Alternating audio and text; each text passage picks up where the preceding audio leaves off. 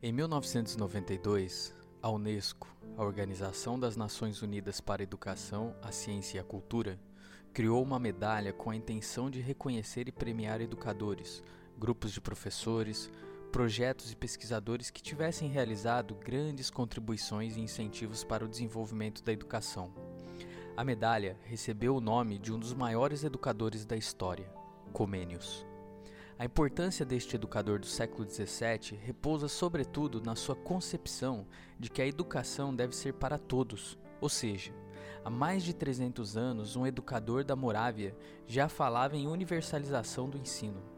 Eu sou Celso Luiz, professor de História, aspirante a bibliófilo e leitor compulsivo, e neste episódio de Mãos ao Livro vou falar um pouco da vida de Comênios, autor da obra seminal do pensamento pedagógico moderno, A Didática Magna.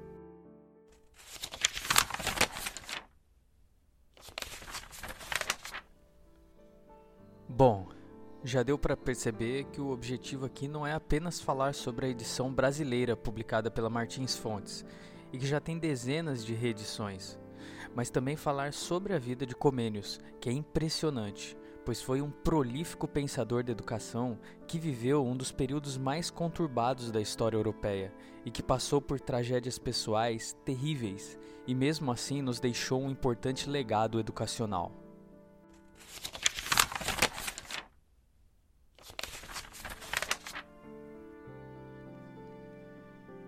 Jean Amos Komensky, Comênios, 1592-1670.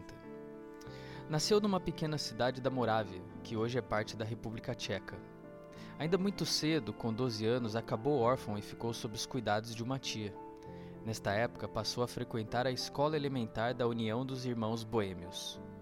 A União dos Irmãos era uma igreja baseada nos ensinamentos do reformador boêmio Jan Hus, 1369-1415. Rússia é considerado um precursor da reforma protestante. No século XV, ele iniciou um movimento religioso baseado nas ideias de John Wycliffe, um teólogo reformador inglês.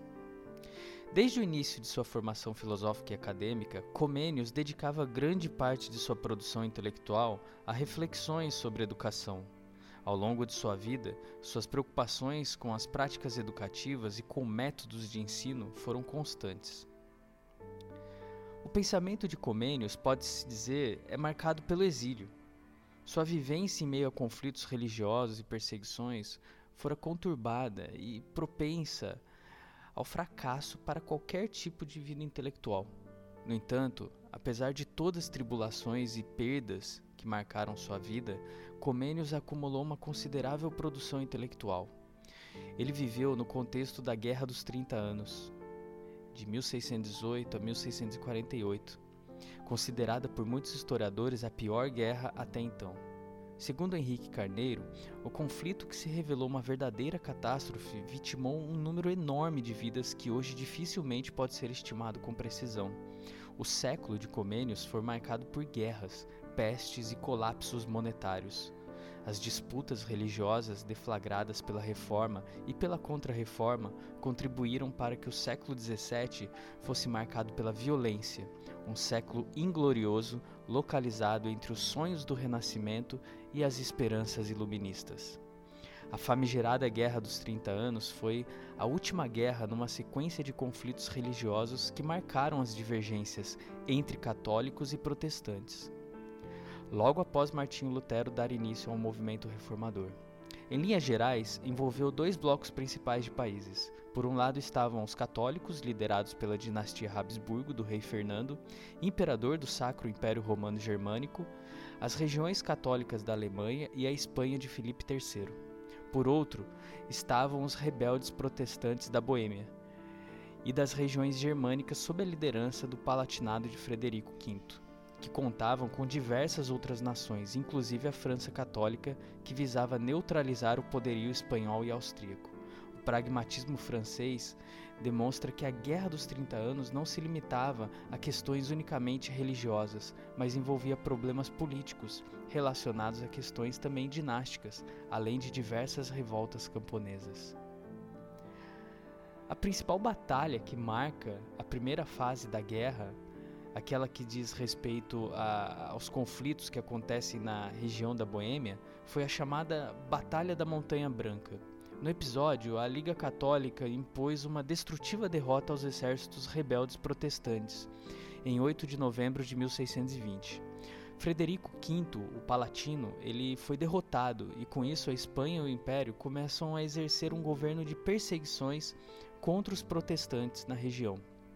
Na cidade de Praga, o representante dos Habsburgos espanhóis expulsa o clero ultraquista, esse clero ultraquistas é, é o clero que tinha a influência dos russitas, aquele mesmo, a influência do, do reformador John Huss. Além das perseguições, a região sofria com a peste e em 1621 Comênios perde sua esposa e dois filhos para a doença.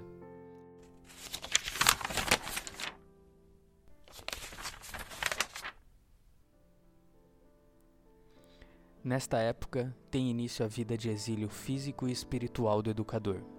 Em 1622, ele inicia suas obras consolatórias e em 1623 conclui uma de suas mais importantes obras, O Labirinto do Mundo e o Paraíso do Coração.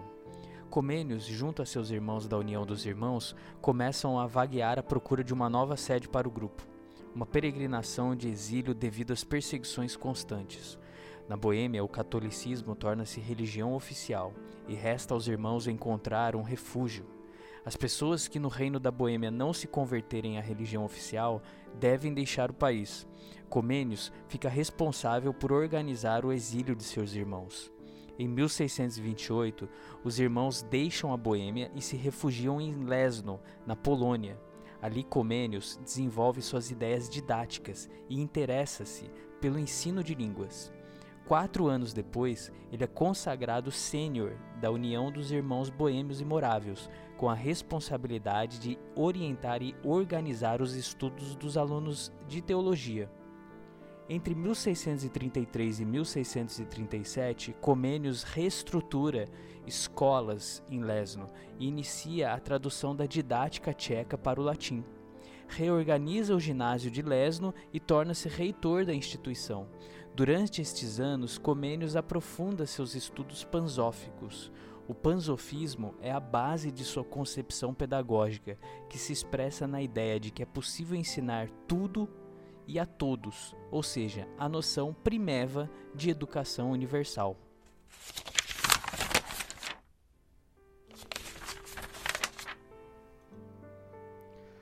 Comênio viaja pela Europa divulgando suas ideias panzóficas e desenvolvendo suas reflexões sobre a educação. Na Holanda, conhece Descartes e em Bremen, na Alemanha, é convidado para realizar uma reforma das escolas. Em 1656, nobres poloneses católicos atacam a cidade e incendiam Lesno. A tipografia e todos os arquivos da União dos Irmãos é destruída, inclusive a biblioteca particular de Comênios. Novamente, os irmãos estão em exílio e grande parte deles se espalham pela Silésia. No ano seguinte, sua ópera didática Omnia é publicada. Após uma vida de exílio e perseguições, Comênios morre em 1670 com uma produção intelectual impressionante. Até o fim de sua vida, continuou a escrever e publicar.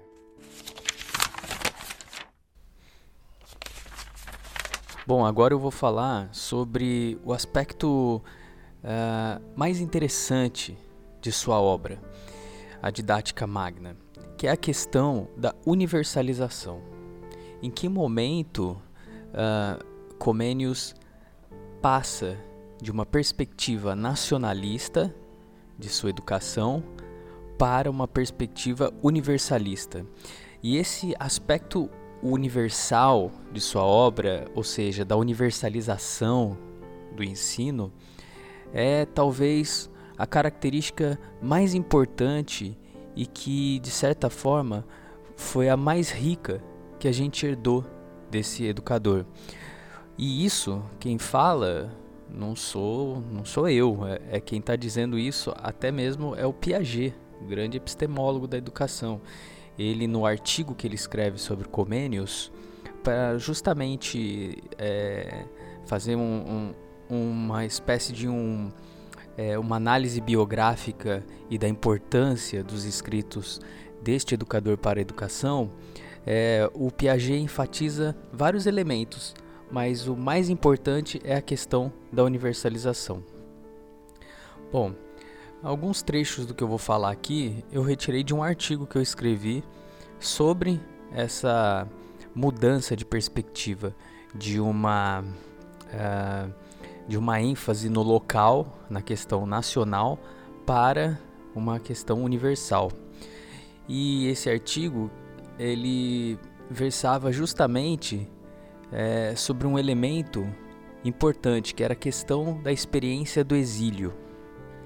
Então eu queria mostrar como que a questão exilar, né, essa experiência de exílio devido às guerras religiosas, ela foi importante para dar esse tom universalista à obra nacionalista, né? Esse esse contorno nacionalista primevo aí do Comênios.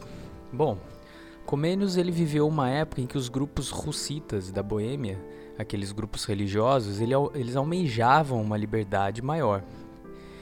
Essa liberdade religiosa, ela vinha conjugada a um forte desejo nacionalista de renascimento cultural que perpassava não apenas elementos religiosos, mas também aqueles mais comuns de construção nacional, como por exemplo a construção, a elaboração de uma gramática, né, de uma língua. É nesse sentido que Comênios não só se interessou pela reforma educacional da Boêmia, como também na formulação de uma gramática tcheca. Então o nacionalismo e a religião eles estavam intrinsecamente ligados aos anseios de construção nacional dessa época. Bom, a didática magna ela representa uma mudança de perspectiva do pensamento de Comênios. E é importante mencionar que, apesar das diferentes mudanças políticas e cenários conflituosos, a religiosidade e a espiritualidade de Comênios permanecem como um eixo da didática. É, a, a didática tcheca que ele havia escrito anteriormente era limitada pelas questões locais de construção nacional. E na versão final, que é publicada em 1628, a didática magna ela já tem uma dimensão universal, que abrangia inclusive os princípios pansóficos do educador.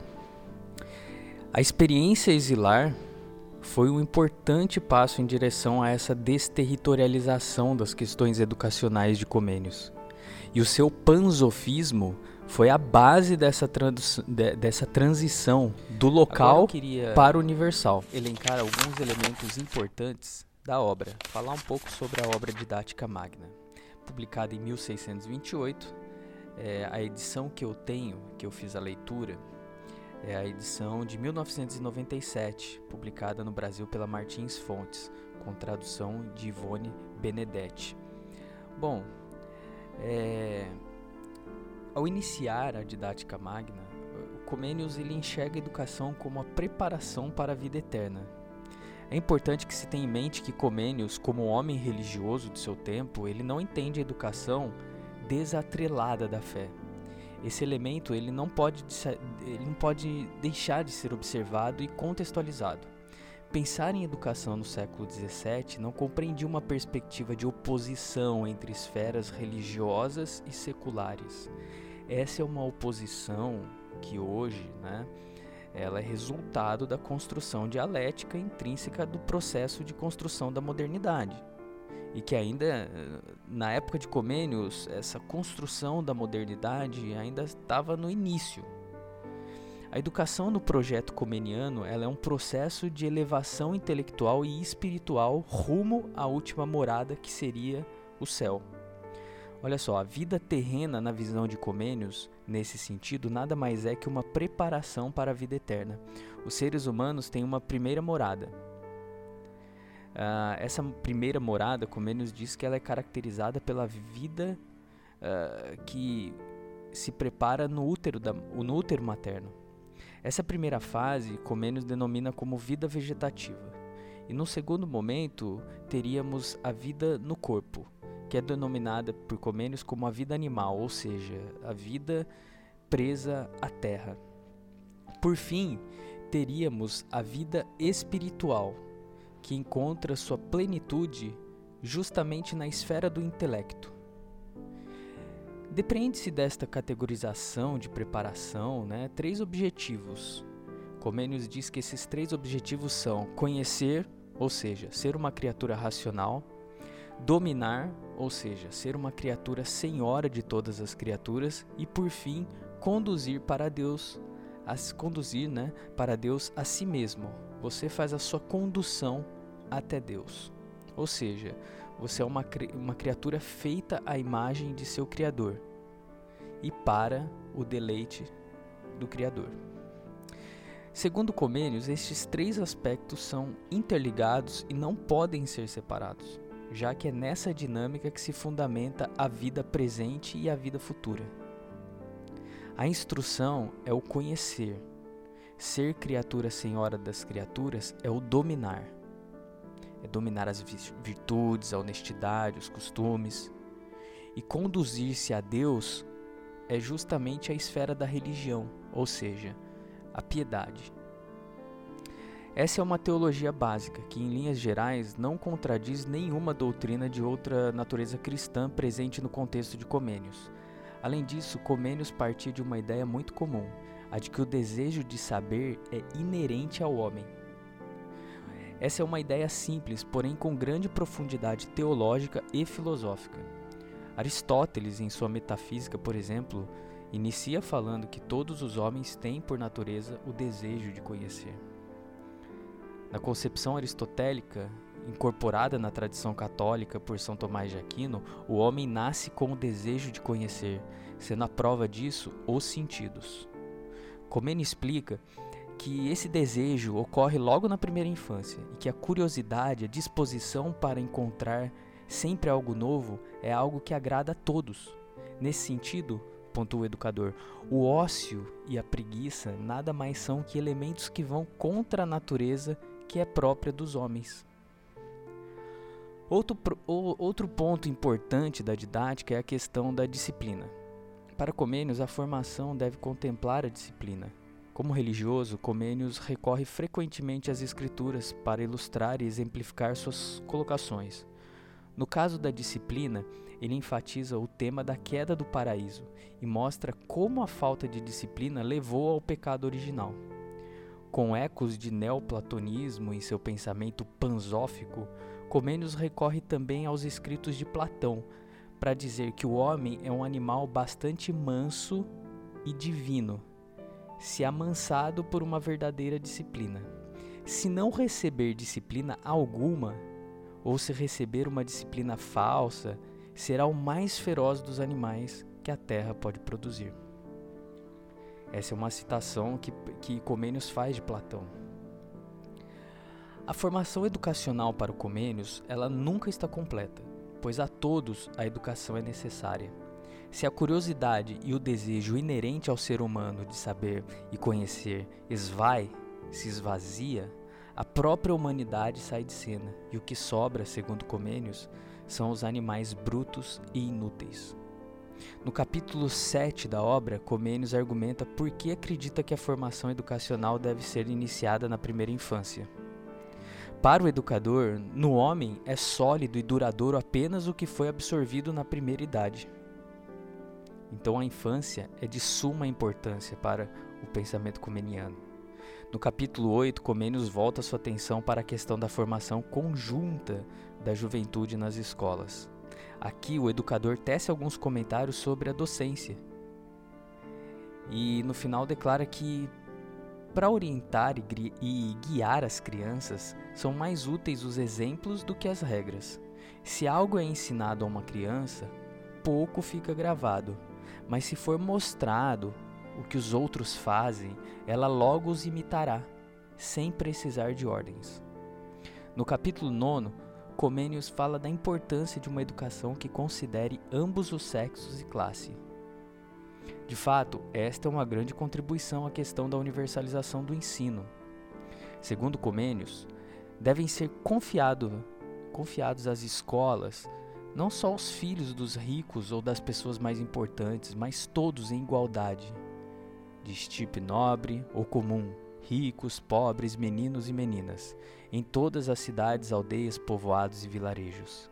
Mais uma vez, cabe destacar que a perspectiva de universalização, que compreende o pensamento de Comênios, perpassa necessariamente pela sua crença e sua prática cristã. A ideia de uma educação que inclua a todos está relacionada à noção de que todos os homens nasceram para o mesmo fim, ou seja, ser homem racional, senhor de todas as criaturas e imagem manifesta de seu Criador, os três pontos de sua teologia básica. Comênio também fala sobre a educação das mulheres, dizendo que assim como os homens, elas são imagens de Deus e também participam da graça divina e do reino do céu futuro. O capítulo 10 continua a tratar das questões da universalização. Ele é denominado de A Educação nas Escolas Deve Ser Universal. Veja aí no próprio nome do capítulo as ideias pansóficas de Comênios. Aqui, Comênios estabelece que nas escolas é preciso ensinar tudo a todos. Uh, não tem como ter um elemento mais universalista do que esse axioma de Comênios.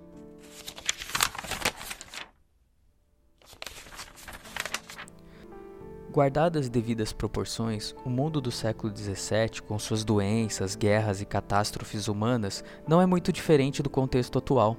A pedagogia do século XXI está a lidar constantemente com diferentes problemas que surgem no ambiente escolar, mas não pode perder nunca de vista que a escola está inserida num contexto social mais amplo que os muros que a cercam. A educação, neste sentido, não pode se limitar a formar um cidadão competente e habilidoso mas pensar o indivíduo em todas as suas dimensões intelectual, moral e espiritual. Obviamente, a modernidade trouxe divisões de esferas muito precisas, e hoje a religião não ocupa o lugar que ocupava na época de Comênios. No entanto, mesmo numa sociedade secularizada, muitas das ideias comenianas que também estão presentes no humanismo ainda nos são candeias a iluminar nosso caminho. Repensar Comênios e atualizá-lo envolve muito mais do que as simples transferências das ideias deste educador do século XVII para o contexto do século XXI. Piaget já dizia: esse simples exercício de tentativa de alocar as ideias deste pensador de modo descontextualizado incorre numa perigosa e difícil tarefa de buscar encontrar nesse autor as origens de tendências contemporâneas. Suas ideias sobre educação são menos receitas e mais elementos que podem nortear as práticas pedagógicas. A atualidade de Comênios, segundo Arlett, está acima de tudo na importância que o autor dava à educação e como a concebia. Ele valorizava a educação como caminho para se chegar à libertação e à salvação de todos. Bom, é, nesse podcast, então, nesse episódio, eu fiz questão de elencar alguns elementos da obra comeniana e apresentar a biografia de Comênios. Espero que vocês tenham gostado e até a próxima.